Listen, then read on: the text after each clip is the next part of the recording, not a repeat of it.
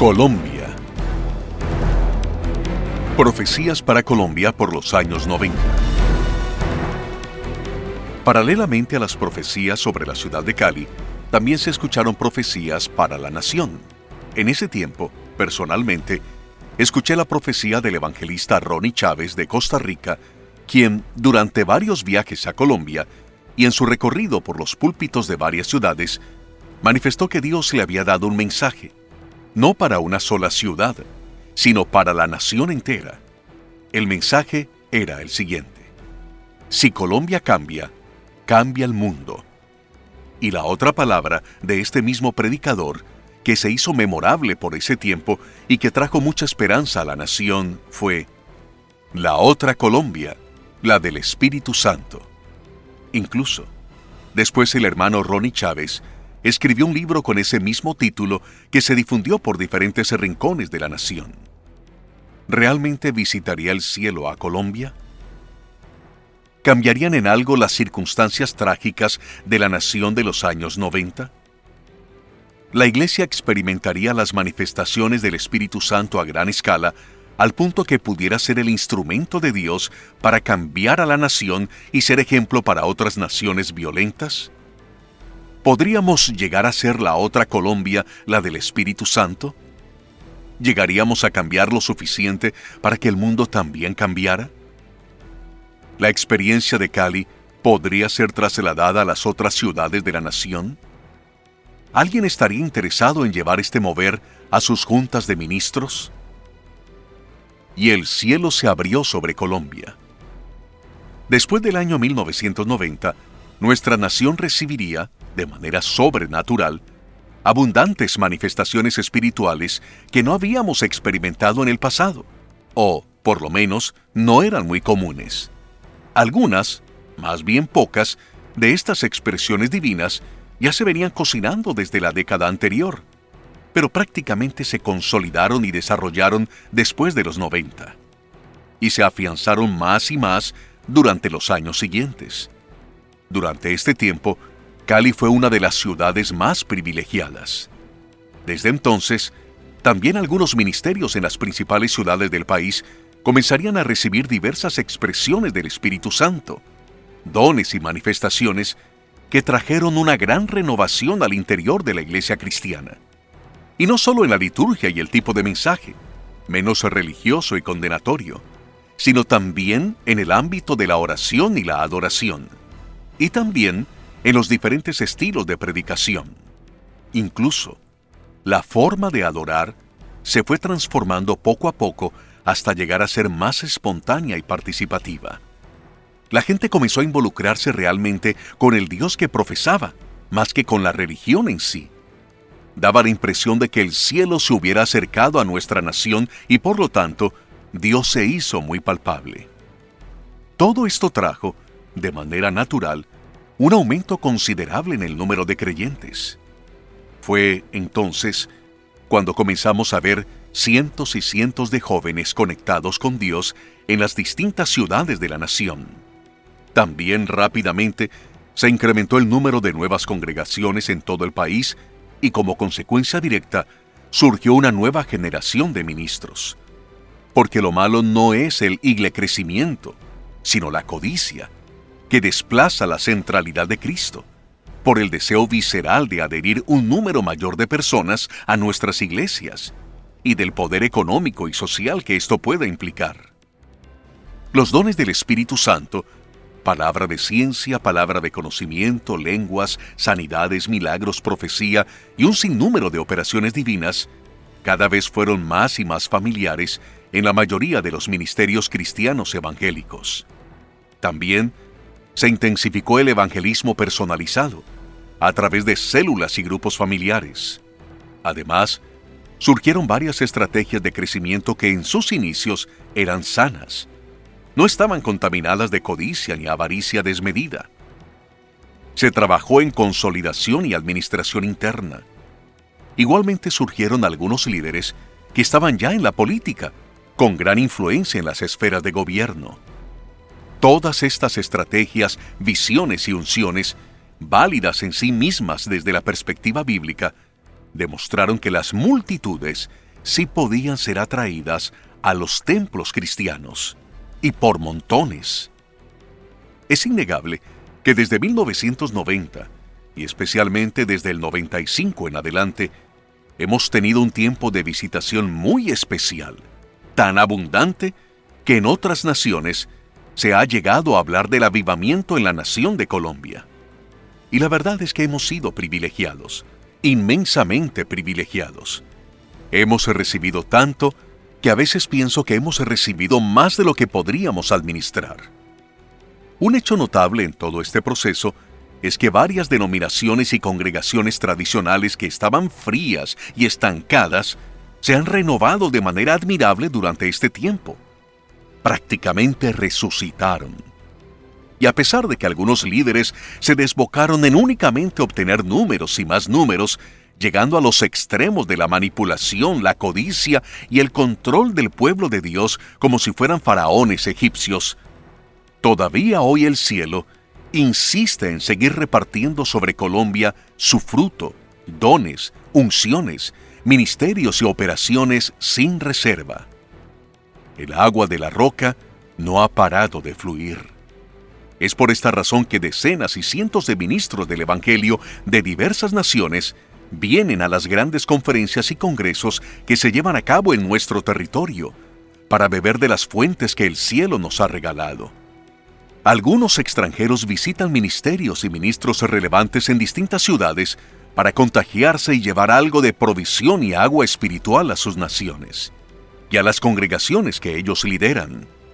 Ministros de muchas naciones anhelan tener y obtener todo lo que nosotros, desde los años 90, hemos estado recibiendo, solamente por la misericordia de Dios. Un gran número de estos ministros visitantes se han llevado verdaderos tesoros, cofres llenos de oro celestial, para disfrutarlos en sus naciones.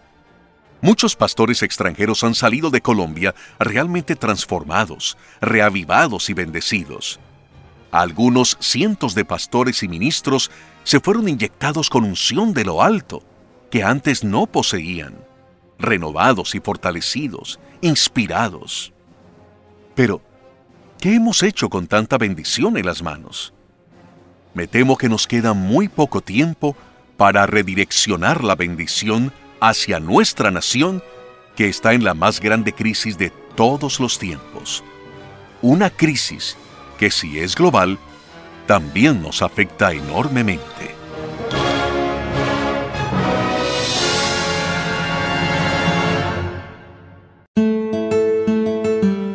La conexión espiritual entre Cali y Bogotá. Se piensa en algunos sectores que si el mover de unidad y oración y de avivamiento que se dio en Cali en los años 90 hubiera llegado hasta Bogotá, fácilmente el resto de las ciudades de la nación habrían entrado en ese proceso y hubiéramos experimentado un avivamiento nacional. Pues, se supone que lo que sucede a nivel espiritual en la capital repercute en el resto del país.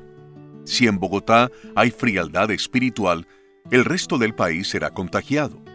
Y si hay fuego, también será expandido. En definitiva, de cierta manera, el liderazgo cristiano de la capital es el responsable del clima espiritual y de lo que ocurre en el resto de la nación.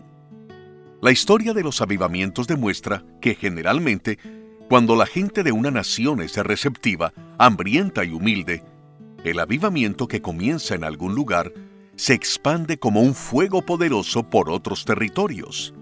Incluso llega a traspasar las fronteras nacionales.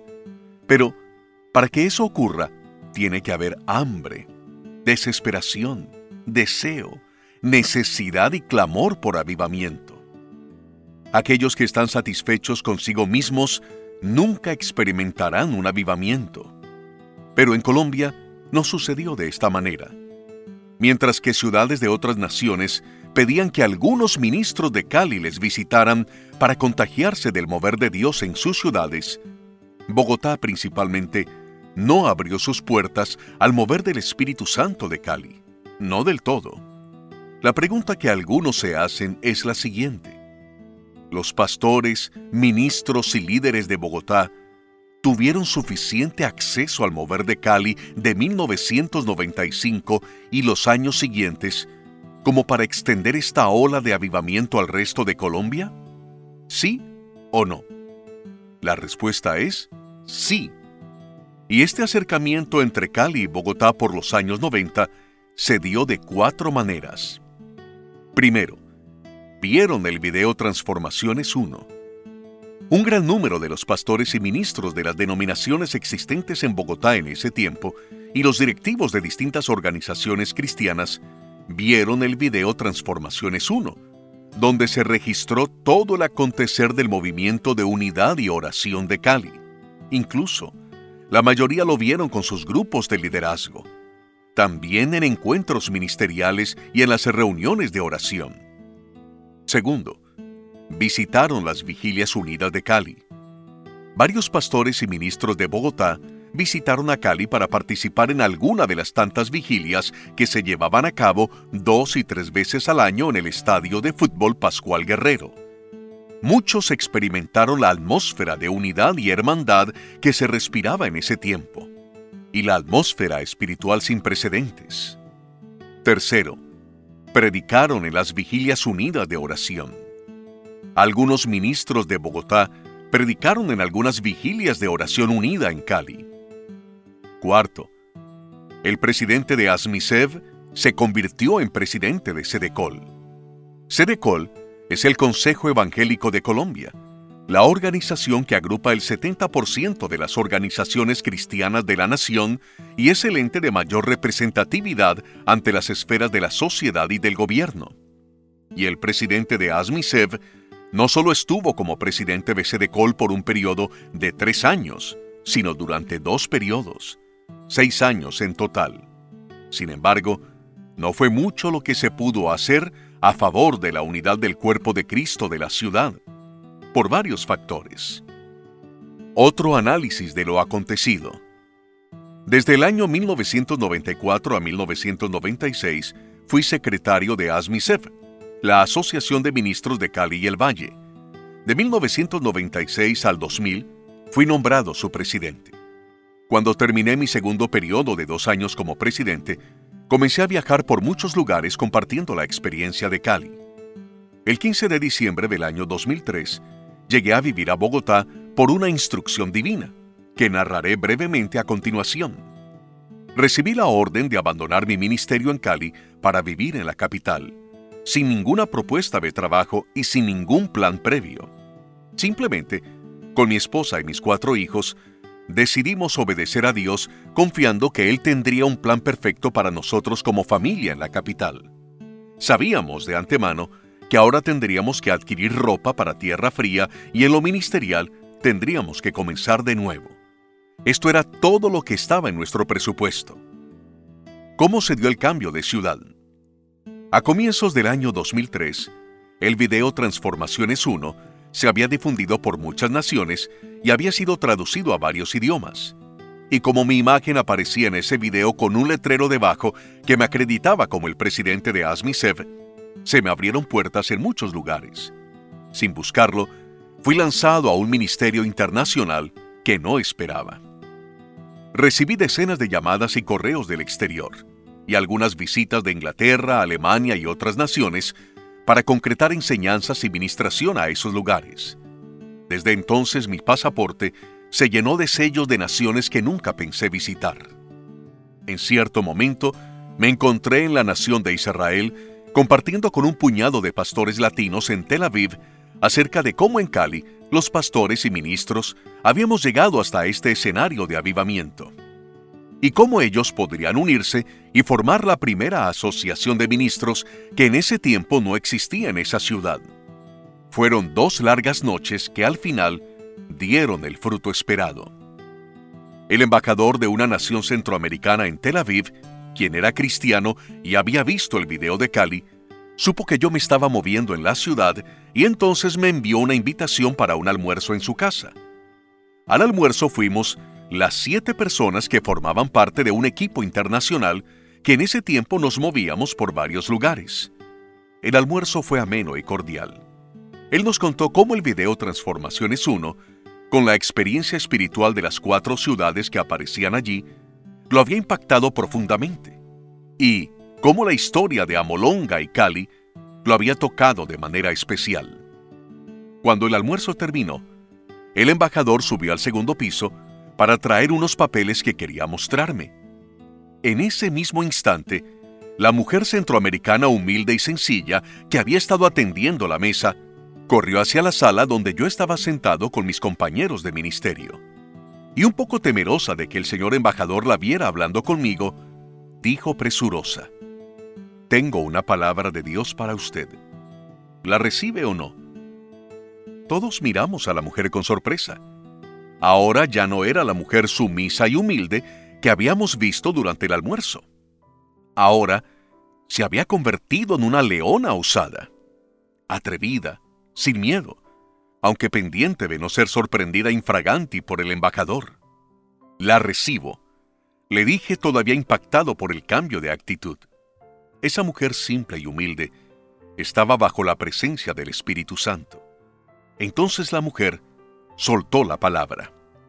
El Señor le dice, como Abraham, vete de tu tierra y tu parentela a la tierra que te mostraré. Yo alcancé a decirle, gracias, eso viene de parte de Dios. De inmediato, ella corrió presurosa nuevamente a su cueva, la cocina. El embajador regresó con sus papeles. Hablamos un rato más y luego nos marchamos. Pero mi espíritu había recibido una impartición a través de la mujer como si una espada de doble filo hubiera partido mi vida en antes y después. Desde entonces, me sentí desarraigado de Cali. Tuve la convicción de que ya no viviría más en esa ciudad, al menos durante algún tiempo. Preparación para salir de la tierra y la parentela. Cuando regresé a mi ciudad, reuní al equipo ministerial de la iglesia y les comenté lo que había pasado en la casa del embajador y la palabra profética de la mujer. Organicé todas las cosas. Delegué lo mejor que pude. Me despojé y quedé libre para esperar la señal de a dónde y cuándo iba a ser trasladado. Por razones de trabajo en esos días, como coordinador nacional de la estrategia evangelística Poder para Cambiar, que coordinaba en varios países el pastor boliviano Raúl Justiniano, yo había tenido que viajar varias veces a Bogotá y había comenzado a intuir que muy seguramente esa era la ciudad donde viviría próximamente. Pero hasta ahora mi esposa y yo no habíamos recibido ninguna señal. Y si Betty no tenía una señal clara del cielo, lo más seguro es que nos íbamos a demorar en tomar la decisión. La señal llegó más pronto de lo que pensamos. Este guiño del cielo lo trajo la reconocida evangelista Rosalba Góngora. Ella me llamó para decirme que iba a estar en Cali visitando a su madre y que sentía que debía visitarme en nuestra iglesia y compartir una palabra. No me dijo qué palabra. Gustoso le dije que sí, porque era una excelente predicadora y habíamos establecido una linda amistad. Cuando llegó el momento en que ella debía predicar, nos sorprendió con sus primeras palabras.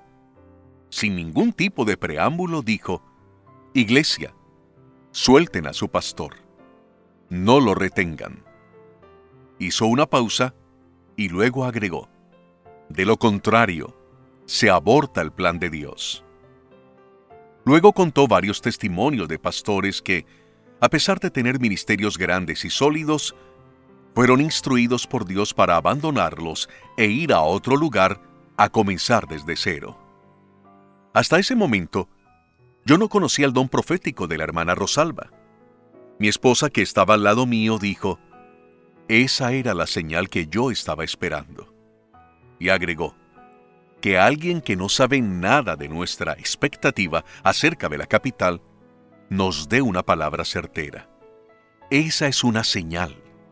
Nos vamos para Bogotá. En un corto tiempo, llegamos a vivir a Bogotá. Más exactamente, el 15 de diciembre del año 2003 aceptado por unos y rechazado por otros. Algunos pastores, ministros y líderes conocidos en Bogotá, como Héctor Pardo, Eduardo Gómez, Luis Beltrán, Jorge Betancourt Igna de Suárez, Consuelo Chávez, Juan Carlos y Adriana Salazar, Leonardo y Adriana Fresneda y otros, cuando se dieron cuenta de mi llegada a la ciudad, me expresaron su respaldo y su cariño. Y al igual que otros ministros, me ofrecieron su apoyo, si lo llegaba a necesitar. Esto fortaleció mi fe y mi esperanza de que estaba haciendo lo correcto. ¿Estaría Dios trayendo un refuerzo espiritual a Bogotá basado en la experiencia que habíamos tenido en Cali? Yo no tenía esa respuesta. No sabía qué iba a pasar conmigo ni cómo podría ayudar a mis hermanos. Solo sabía que debía obedecer y lo estaba haciendo lo mejor posible. Ya me había ido de mi tierra y mi parentela, lo cual para mí era bastante. Y como Abraham, me trasladé a la ciudad que entendí, en acuerdo con mi esposa, era la que se nos había dado. Lo demás estaba en las manos de Dios. El ambiente espiritual de Bogotá. En Bogotá, desde el punto de vista espiritual, encontré los mejores jugadores para conformar el mejor equipo de fútbol del mundo que cualquier director técnico quisiera tener. Los pastores y ministros de la capital eran más aguerridos que los pastores de las ciudades de provincia, más despiertos y más estratégicos. La mayoría habían comenzado, escuchando sus poderosos testimonios, prácticamente de cero. Al ponerse en las manos de Dios, en sus inicios, se convirtieron en tremendos líderes de masas, importantes ministros con un gran espíritu de lucha para expandir el Evangelio. Para entonces, varios de los ministerios de Bogotá habían trascendido las fronteras locales e internacionales.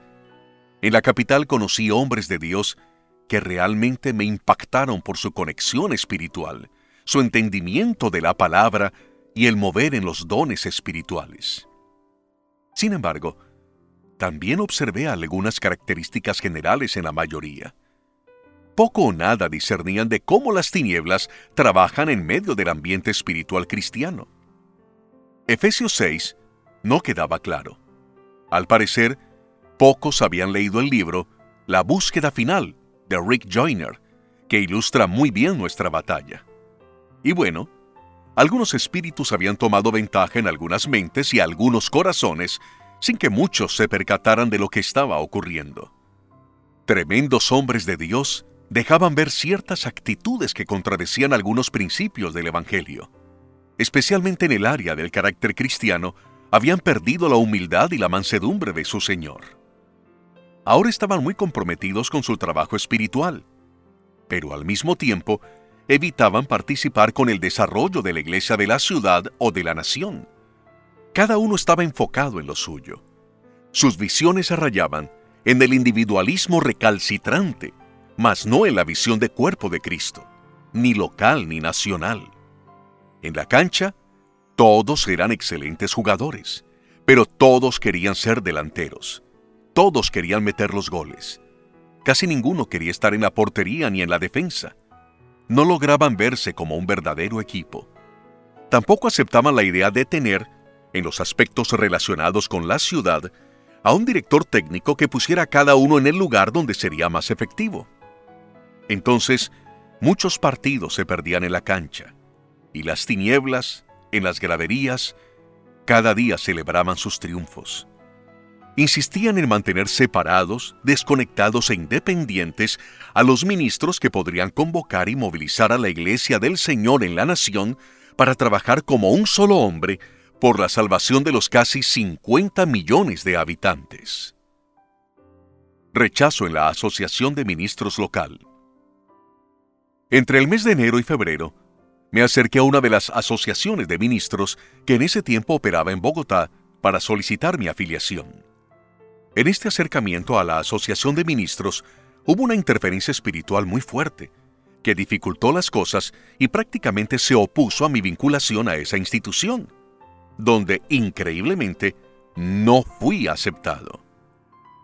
Con algunos de los directivos de la Junta de Pastores, habíamos tenido algún tipo de relación ministerial especialmente con la estrategia de evangelismo Poder para Cambiar.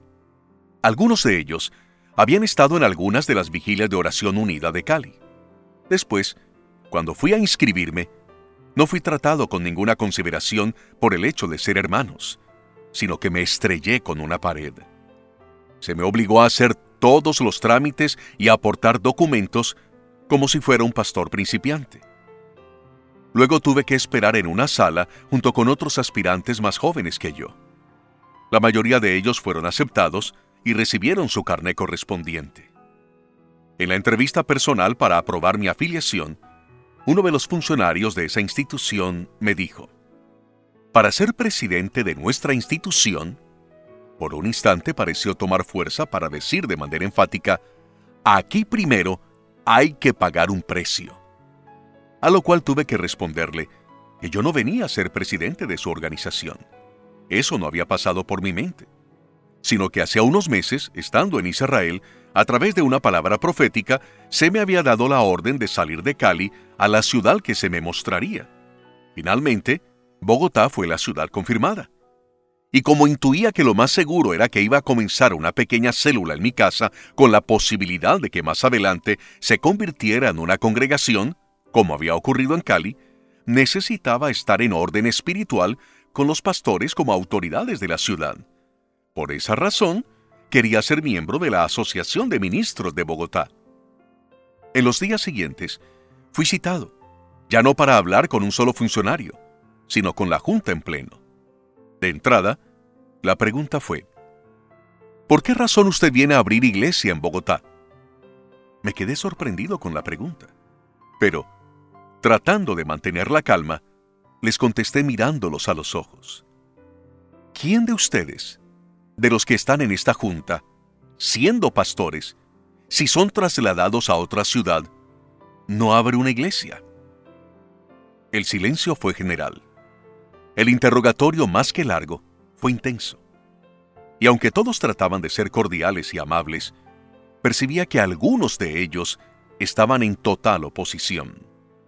Finalmente, los hermanos miembros de la Junta no me aceptaron como miembro de su organización.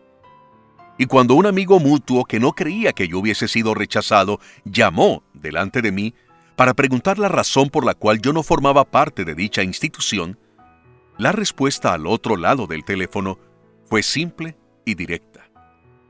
Él no cumple con todos los requisitos. Sin embargo, en esos días, como tenía pocas ocupaciones y tenía mucho tiempo libre, decidí trabajar el logotipo de la Asociación de Pastores donde estaba esperando ser aceptado. La idea era hacerle una propuesta a su directiva, sin ningún costo, para que lo renovaran. El logotipo que ellos tenían por esos días realmente estaba desactualizado. Era en blanco y negro y no representaba muy bien a una institución tan importante. Pensé que podría aportar un grano de arena a la asociación con mis talentos naturales, pues, al fin y al cabo, había trabajado por cerca de 15 años como creativo de publicidad en varias de las agencias más representativas de la nación. En alguna reunión de pastores a la que asistí, le entregué a uno de los directivos el nuevo diseño con la advertencia de que lo estudiaran. Simplemente era una propuesta, una sugerencia. A la semana siguiente fui citado a una reunión. Uno de los líderes de la Asociación de Ministros, al que yo le había entregado el diseño del nuevo logotipo, me hizo sentar y después, un poco molesto, me dijo, ¿con qué autoridad usted se atreve a cambiar el diseño de nuestra institución? La verdad es que me quedé perplejo, tanto por la pregunta como por la actitud desafiante de un ministro a otro que simplemente quería hacer un aporte. En él y la Junta estaba la potestad de si lo aceptaban o lo rechazaban. Mi papel era simplemente hacer una sugerencia, un aporte. Creo que el Señor, en ese momento, me dio la respuesta que necesitaba. Pude decirle tranquilamente, la palabra de Dios dice que el que sabe hacer lo bueno y no lo hace, le es pecado. Por varios años, había ayudado a muchas empresas de la nación en su publicidad y a mejorar su imagen. ¿Por qué no hacerlo para la entidad que agrupaba pastores y ministros del Evangelio? Un par de meses después, otro líder de esa misma institución me llamó a pedirme el nuevo diseño que había sugerido. Presidente de Sedecol. Pero el Señor tenía otros planes conmigo en los años siguientes en Bogotá. Muy pronto el panorama se iría aclarando y el propósito de mi llegada a Bogotá saldría a la luz. En marzo del año 2004, tres meses después de haber llegado a vivir a Bogotá con mi familia y sin ningún plan claro todavía, asistí a la Asamblea Anual de Sedecol, el Consejo Evangélico de Colombia que agrupa hasta el 70% de las denominaciones y organizaciones cristianas de la nación. Yo era miembro de esta institución desde hacía varios años, pero pocas veces había ido a sus asambleas. Esta asamblea se llevó a cabo en la ciudad de Bucaramanga y allí, de manera sorpresiva, fui nombrado presidente de este organismo con cobertura nacional por tres años, hasta el año 2007. Cuando fui nombrado presidente de Sedecol, unos cuantos miembros del equipo de la Asociación de Ministros local, donde no había sido aceptado, se sintieron un poco incómodos conmigo. Sin embargo, debo reconocer que eran tremendos hombres de Dios, conocedores de la palabra y grandes líderes. El trabajo que estaban haciendo a través de la Asociación de Ministros de la ciudad era excelente. Tenían una gran capacidad de convocación y muy buenas estrategias para la comunidad cristiana de la ciudad tenían buen fruto en su trabajo local, y ese fruto era muy visible. Esos tres primeros años en la presidencia de Sedecol no fueron nada fáciles. Yo no conocía a la mayoría de los líderes de la ciudad, ni de las organizaciones. Tuve que comenzar a hacer un trabajo lento de relaciones y de conocimiento del mundo extraño en que había sido metido. El ambiente de Bogotá era muy distinto al ambiente de Cali. Aquí todo era más formal, más rígido. Extrañaba la sinceridad, la espontaneidad y la transparencia de los bayunos. La idiosincrasia, las costumbres y los protocolos eran enormemente diferentes. La gente que habita las costas colombianas tiene un carácter más abierto, espontáneo y frentero. Dicen lo que piensan y lo que sienten con plena libertad. En Bogotá, la gente es más reservada menos directa, y pocas veces se sabe lo que realmente piensan. A veces, hay que adivinar lo que está ocurriendo en el ambiente. Me enfrenté a un tema de culturas, algo imposible de cambiar. Un segundo periodo. En el año 2007, cuando terminé el primer periodo en Sedecol, fui reelegido por otros tres años más, por unanimidad, contra todos los pronósticos y contra mi voluntad. Yo no quería continuar, pero intuía que Dios quería que permaneciera un periodo más. ¿Y por qué razón no quería continuar? Porque estaba bajo una fuerte depresión causada por una isquemia cerebral que había afectado un punto de mi cerebro desde donde se controlan las emociones. La doctora que me estaba tratando me daba esperanza de que pronto saldría adelante, pero no mejoraba como yo esperaba. Estaba deprimido. Más adelante, una psicóloga me dijo que esa depresión podía ser producto de una gran frustración. Y cuando ella me preguntó en cuáles áreas de mi vida estaba frustrado, no supe qué decirle. No encontré muchas áreas de frustración en mi vida, pues Dios había sido bueno de más conmigo, muy bueno. Pero pensándolo bien, descubrí que sí tenía una gran frustración Ingenuamente creí que Dios también quería levantar un poderoso movimiento del Espíritu Santo en Bogotá, no individualista, sino de cuerpo, de ciudad y de nación, y que mi gestión en Sedecol podría facilitar ese proceso. Pero nada había ocurrido en tres largos y tortuosos años. Había un gran muro de roca pura deteniendo cualquier intento de avance que quisiéramos hacer. Poco a poco, la depresión estaba tomando mucha fuerza. Tenía la sensación de estar jalando una enorme y pesada carrocería de un camión gigante cargado hasta el tope y tan solo contaba con un pequeño motor de motocicleta para jalar ese enorme peso. También tenía el sueño alterado. Mi mente estaba embotada y había momentos que no veía ni entendía nada. Mi sistema nervioso estaba colapsando. Iba a las reuniones importantes a hacer presencia y a cumplir con mi responsabilidad presidencial, pero no andaba nada bien. De cierta manera, Hubo tiempos en que estaba completamente desconectado de la realidad. Mi esposa y mis hijos me rodearon y me apoyaron todo el tiempo. Pocos ministros supieron lo que yo estaba viviendo por dentro. Afortunadamente, el equipo de colaboradores que tenía en Sedecol cubrieron muchos faltantes míos en esta etapa. Diego Peláez, Jorge Betancourt, John Betancourt y los miembros de la Junta eran un apoyo tremendo. Pocos se dieron cuenta en ese momento de mi estado de depresión profunda. Con el tiempo descubrí que, al haber estado ausente, aunque iba a la oficina como si nada estuviera pasando, un par de colaboradores aprovecharon dicha circunstancia para beneficio propio. Los otros se mantuvieron fieles y leales hasta el final. Y como si esto fuera poco, desde el comienzo de mi gestión, tuve que enfrentar una circunstancia que trajo mucho desgaste.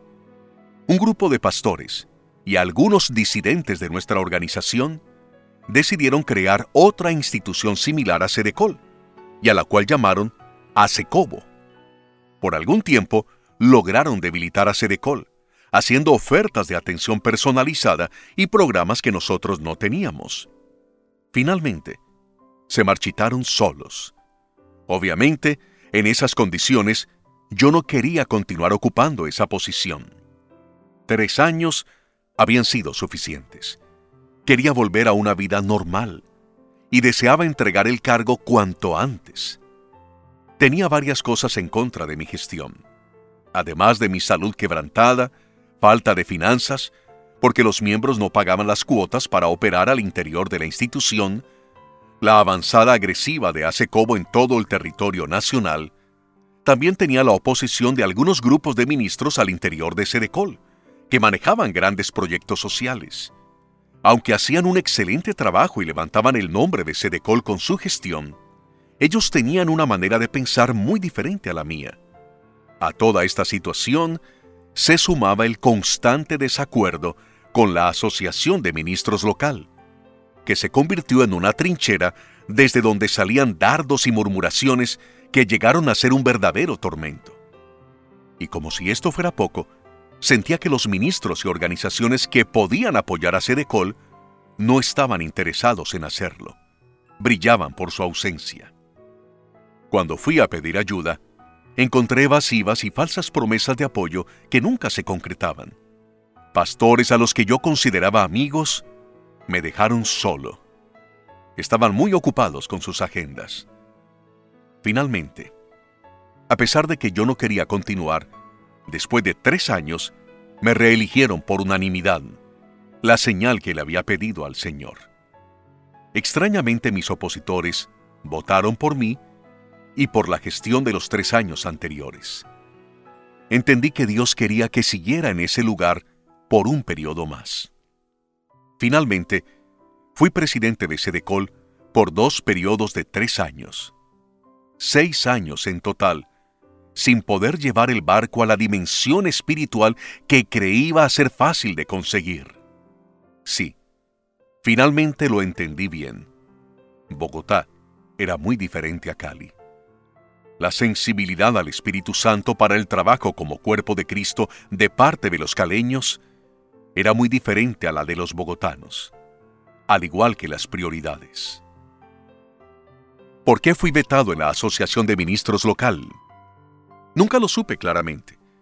Pienso que en el camino cometí alguna imprudencia, o dejé ver alguna área inmadura de mi carácter que no podía ocultar. Y esto posiblemente ofendió a algunos de los ministros, aunque varias veces, en privado y en público, les pedí perdón por lo que hubiera pasado entre Sedecol y su organización, entre las gestiones anteriores o de parte mía. Pero nunca pude tener una relación sana y fluida con ellos. Hicimos varios intentos de un lado y del otro, pero no lo logramos. Hubo muchas interferencias espirituales y almáticas para lograr un acuerdo de corazón, sincero y profundo. Cuando creía que lo habíamos logrado, aparecía alguna actitud nueva que mostraba que realmente no habíamos avanzado. No fue posible que tanto Sedecol como la asociación local trabajáramos en equipo, respetando los roles de las dos organizaciones. La línea divisoria era clara. Sedecol estaba encargada de los asuntos de la Iglesia en los temas nacionales y la Asociación de Ministros en los temas locales. El trabajo conjunto de estas dos organizaciones hubiera sido algo poderoso. Fueron pocas las cosas en las que pudimos ponernos de acuerdo. Muy pocas. Poco después de haber asumido mi cargo como presidente de Sedecol, descubrí que, en los años anteriores, la organización local y la organización nacional no tenían buenas relaciones desde hacía varios años, especialmente entre sus directivos. Y yo había llegado al cargo nacional en un mal momento. Muy pronto el ambiente espiritual de la ciudad se enrareció más de lo que estaba. La potestad denominada el acusador de los hermanos, y un ejército de espíritus, haya faltas, comenzaron a trabajar en las mentes y en los corazones de diferentes grupos de pastores, ministros y líderes de la ciudad de Bogotá. De un momento a otro, se desató una ola de cuestionamientos, críticas, acusaciones, chistes, sarcasmos y todo tipo de sugerencias malintencionadas. Aunque en verdad, también muchos ministros se mantuvieron al margen de esta situación. Las potestades de las tinieblas estaban de fiesta. Estaban disfrutando su festín, porque lograban mantener divididas a las dos organizaciones más representativas de la ciudad en ese momento. Pero, al mismo tiempo, el cielo puso a algunos ministros y líderes para que apoyaran mi gestión. El pastor Luis Beltrán, por ejemplo, pagó mi teléfono celular por cinco años y durante este tiempo me asignó una ofrenda mensual generosa. Otros ministros como Miguel Arrazola de Cartagena y Carlos Anaya de Bucaramanga se sumaron para apoyar por un largo tiempo mi llegada a Bogotá y mi trabajo en Sedecol con ofrendas mensuales. Gracias a su apoyo, pude mantenerme tranquilo y confiado con mi familia durante este periodo. Fui una voz que clamó en el desierto, sin éxito, durante seis largos años. Cita en un hotel con los líderes más claves. En una ocasión, un tanto preocupado por la situación del país y de la misma iglesia en Bogotá y de la nación, decidí convocar, como presidente de Sedecol, de manera extraordinaria, a un grupo de pastores y ministros claves de la ciudad a un salón de un hotel eran los pastores y ministros que yo consideraba más representativos de la ciudad. Todos, muy amablemente y de manera respetuosa, asistieron a dicha reunión. En esa reunión pude descargar mi corazón. Ellos escucharon con respeto y hasta cierto cariño. Podía verlo en sus ojos. Palabras más, palabras menos, alcancé a decirles que aunque algunos de los presentes pensaban que en Bogotá estábamos en avivamiento por lo que estaban experimentando al interior de sus propios ministerios, ese avivamiento general no era verdad. Sí era cierto que algunos ministros habían recibido alguna unción especial en cuanto a sanidades y milagros, otros habían crecido de manera enorme y otros habían construido ministerios muy representativos pero estábamos lejos de declararnos en avivamiento de ciudad o de nación. Sí teníamos, lo reconocí, la bendición de que hubiera brotes de avivamiento y los dones del Espíritu Santo fluyeran poderosamente en algunos lugares. Pero esta no era la realidad de las demás congregaciones. Cientos de congregaciones de la ciudad estaban tratando de sobrevivir y no estaban experimentando lo que ellos tenían luchaban día a día por mantener sus barcas e iglesias a flote, pero la pesca en sus redes seguía siendo escasa, apenas para sobrevivir. Además, pude añadir que no estábamos caminando como el cuerpo de Cristo en la ciudad. Cada uno andaba por su lado. Y agregué algo que no fue bien recibido, pero lo hice a conciencia. Dije que los medios de comunicación cristiano no estaban sirviendo al cuerpo y que en algunos casos estaba siendo usados para atraer a creyentes de otras congregaciones. Cuando comencé a decir algunas cosas de este corte, franco y sincero, vi cómo, de manera lógica, algunos comenzaron a sentirse incómodos, aunque durante todo el tiempo continuaron siendo respetuosos. Mi deseo más profundo es que hubiera un cambio en la manera de hacer ministerio. Menos egoístas y centrados en sí mismos para poder apoyar al resto de congregaciones de la ciudad. Y de paso, a la sociedad que nos rodeaba. ¿Cuál era mi argumento central? Estaba muy preocupado con las estadísticas que mostraban la realidad de Bogotá y de la nación. No podía aceptar la idea que mientras algunos estábamos encerrados proclamando que estábamos en avivamiento porque estaban fluyendo algunos dones del Espíritu Santo en nuestros ministerios, que era verdad, desconociéramos el estado de las demás iglesias y el estado de la sociedad que nos estaba rodeando. Nuestros propios ministerios no son el referente para saber si estamos o no en avivamiento. Esa es una posición muy cómoda y egoísta. Era necesario salir a la calle, caminar entre la gente, visitar a los distintos sectores de la ciudad, hablar cara a cara con los ministros más humildes, más sencillos, y compadecerse de sus limitaciones y de sus luchas, y llevarles de la provisión que Dios nos ha dado generosamente. Recibiste de gracia, dal de gracia. Si la ciudad realmente estuviera en avivamiento, primero que todo, debía abarcar a la mayoría de las congregaciones, aunque no a todas ciertamente, como lo experimentamos en Cali. Estaba claro que la sal del cuerpo de Cristo no estaba salando y la luz de la iglesia de la ciudad no estaba alumbrando, no lo suficiente. No podíamos estar todos en avivamiento cuando algunas relaciones interministeriales entre organizaciones y ministros de la ciudad estaban rotas, cuando la crítica, la murmuración, las acusaciones y la deshonra mutua se servía por todos lados. Como presidente de un organismo nacional, sentía que tenía la obligación de lanzar una voz de alerta. Era ahora o nunca. Aproveché que el hermano cristiano, Ricardo Arias Mora, quien se movía como pez en el agua en la esfera política porque en ese momento era senador de la República, acababa de publicar un libro llamado Colombia, la nación que no tiene excusa, con cifras reales y obtenidas de organismos serios del gobierno. Las estadísticas acerca de la ciudad y de la nación en cuanto a las muertes violentas, prostitución, drogadicción, narcotráfico, pobreza y muchos otros temas álgidos no eran las mejores. Eran alarmantes.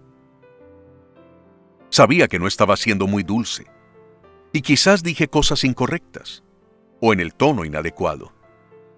Creo que en ese momento el Espíritu Santo no estaba fluyendo con dones de sanidad ni milagros, pero sí con palabra de exhortación y consejo. En la reunión surgió un imprevisto. La idea era que después de mi exposición, cada uno pudiera hablar y refutar, si fuera necesario, mis argumentos, las cifras, las estadísticas de buena fuente, mi actitud demasiado firme. Pero sucedió algo inesperado Solo un par de ellos pudieron hablar y de cierta manera reconocieron que algunos argumentos eran ciertos. Respetuosamente refutaron otras de mis afirmaciones y también pudieron compartir libremente lo que sus ministerios estaban haciendo a favor de la ciudad.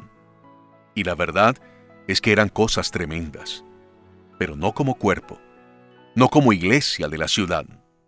Pero, de resto, nadie más pudo participar porque en ese preciso momento ocurrió algo que no esperábamos.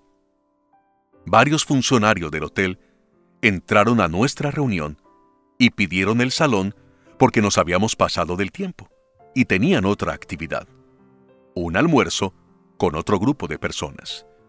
Y para ello debían acomodar el salón de una manera diferente. Prácticamente nos sacaron del auditorio. Esa reunión realmente no tuvo un efecto práctico sobre el liderazgo. Pasó desapercibida. Las cosas siguieron igual. Pero un tiempo más adelante, uno de los ancianos que había estado en esa reunión llegó a un grupo donde estaban reunidos varios pastores y ministros. Espontáneamente, y muy preocupado, hizo un balance de lo que estaba sucediendo en la ciudad y en la nación cosas similares a las cifras que yo había citado del libro del doctor Ricardo Arias, aunque en esta ocasión él no aludió a la reunión en el hotel. Finalmente, el anciano dijo, Con todo lo que está pasando en nuestra nación y en la ciudad, me estoy preguntando, ¿dónde he estado yo? ¿Dónde ha estado mi congregación? Un hombre de negocios en medio de los pastores de Sedecol. Un hombre de negocios cristiano, amigo mío, supo que Sedecol iba a tener su asamblea anual y me pidió el favor que lo invitara. Él quería estar en medio de los sacerdotes del Señor y los ministros del Evangelio más importantes de la nación. Desafortunadamente en esa asamblea hubo tanto desacuerdo, acusaciones, críticas y malentendidos que no fueron un buen testimonio para un hombre que tenía una idea romántica del comportamiento del pastorado, sobre todo cuando se reúnen en privado. Un mes más adelante, los dos nos encontramos espontáneamente en una cafetería. Cuando me vio, no me saludó como solía hacerlo.